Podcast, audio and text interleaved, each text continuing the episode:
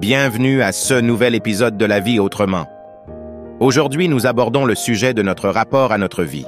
À quoi vous pensez quand je dis raté, imbécile, coupable, inutile, nulard ou maudit Probablement de ceux qui est de votre vie actuelle, convaincu qu'elle aurait été meilleure si vous aviez vécu autrement, probablement de ceux qu'elle aurait été si vous aviez grandi dans un environnement différent, peut-être des choses que vous vous sentiez pouvoir faire et qu'on vous a dit de ne pas faire pour une raison ou une autre, peut-être de ceux que vous aurez dû ne pas faire, comme en rappellent tous ces instants passés qui vous accablent d'une responsabilité non tenue, nettement au seuil de la porte d'entrée de l'âge adulte, ou alors vous ne pensez à rien, car cela est la description parfaite de votre idéal de vie, tout ce que vous pouviez espérer au mieux.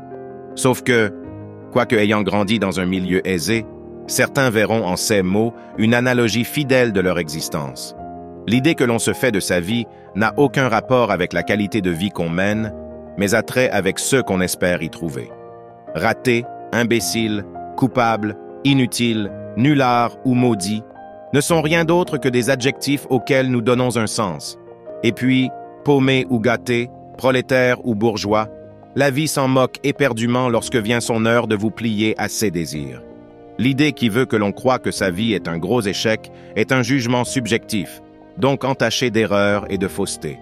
La vie n'a pas de favori quant à la douleur de ses coups, et elle n'embrasse personne avant de lui tordre le cou. Au mieux, elle t'humilie, au pire, elle t'assassine. Quoi que vous pensez, quoi que vous vivez, quoi que vous avez vécu, n'oubliez jamais que votre vie est belle.